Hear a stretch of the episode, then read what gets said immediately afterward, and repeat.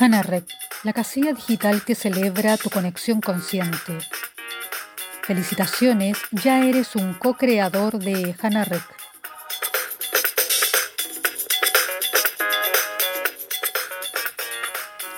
Soy Cira Cáceres y estoy aquí para animar tu pensamiento. Te invito a escuchar el podcast de hoy.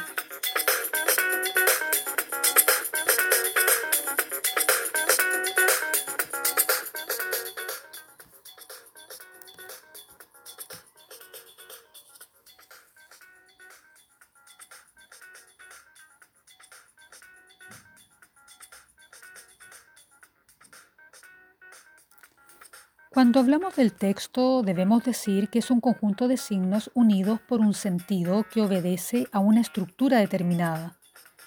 Es decir, hablamos de una instancia de comunicación en la cual tú y yo participamos en este momento. Yo como emisora, tú como receptor o receptora.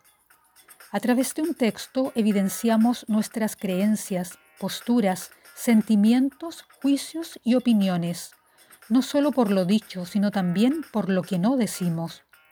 Es importante afirmar que los textos guardan una relación entre sí. Esto los hace dinámicos, porque no viven solo en su soporte estructural de origen, van saltando de un soporte a otro, pues las frases van y vienen y las ideas se van propagando de diversas maneras gracias a la comprensión, interpretación o crítica que cada uno aplica y porque simplemente nuestra singularidad se expresa a través de una determinada forma de crear o de co-crear. Precisamente ahora tú estás construyendo un texto con las expresiones que yo estoy produciendo. Entonces parte de mi texto está integrando parte del tuyo, formando nuevos enunciados, ya que las palabras que decimos o escuchamos quedan tintineando en nuestra mente y en la mente de otros, formando una secuencia discursiva sobre todo cuando nos enamoramos de algunas frases, cuando nos identificamos con ciertas ideas o maneras de decir. La verdad es que repasamos estos enunciados una y otra vez. Algunos permanecen en nuestra vida por años o décadas. Otros mueren en el transcurso de una tarde. Bueno, los enunciados cohabitan en varios mundos mentales y así van edificando la cultura a través de influencias, la mayoría de las veces anónimas. Estas son las influencias que recibimos de las personas y contextos que nos rodean, como la familia, los amigos, las redes sociales, los medios de comunicación en general. Lo impresionante es que estos mensajes cruzan continentes, comunidades y llegan a seres que ni siquiera conocemos y que en muchos casos no tendremos la posibilidad de hacerlo. En fin, nos servimos de palabras viajeras, peregrinas, que nos hacen sentido, que nos interpretan o nos agradan. Bueno, otras nos invaden y nos intoxican sin pedirnos permiso, como por ejemplo cierta publicidad o propaganda.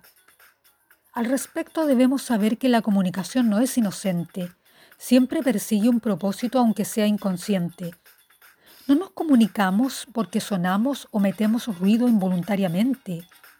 Aclaro sí que nuestro inconsciente en varias oportunidades se cuela en la cinta de nuestro lenguaje. Cuando decimos algo, echamos a rodar parte de lo que somos.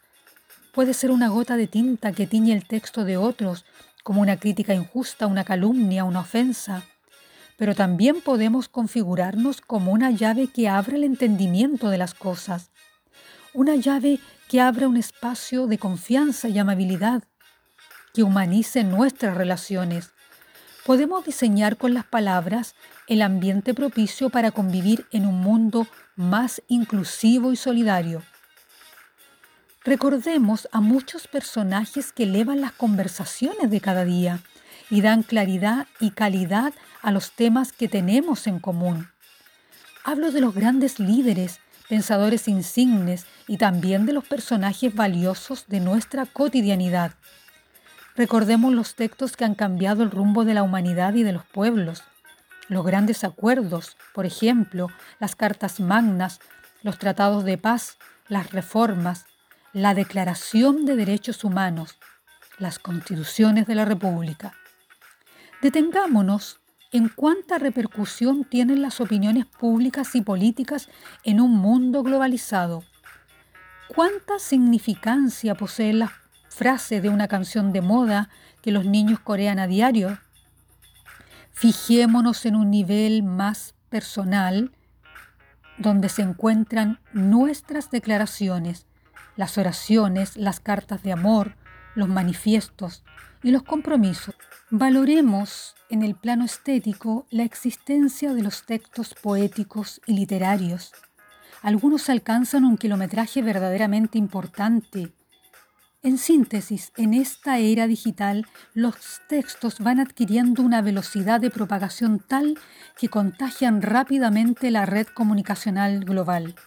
Los textos tejen y destejen nuestra biografía y construyen parte de la historia. Son los documentos que testimonian un espacio de tiempo. Y precisamente porque vivimos entre textos y ellos viven entre nosotros, tenemos una gran responsabilidad en esta relación cada uno tiene y tenemos, al decir, al hablar, al comunicar y al escribir, esa tarea. Cada acto comunicativo es una apuesta personal. De ello deriva la invitación que quiero hacerte, la invitación a expresar soy empático, soy colaboradora, soy comprometido, estoy presente, me interesa participar, me siento válido y quiero que otros también se sientan válidos y reconocidos. Así voy formando mi identidad, voy atendiendo mi dimensión individual y social. Decido por mí y me preocupo por la fragilidad de otros, porque acepto que los seres humanos somos finitos. Decido por este presente y por las generaciones futuras. Finalmente te invito a reflexionar sobre la dimensión ética de estos actos, no solo aquí y ahora, sino también en el plano trascendental de los grandes textos, cuya producción necesita de nuestra profunda convicción, fuerza y entusiasmo. Textos que nos hagan sentir orgullosos, dignos y reflejen la real posibilidad de construir un mundo mejor.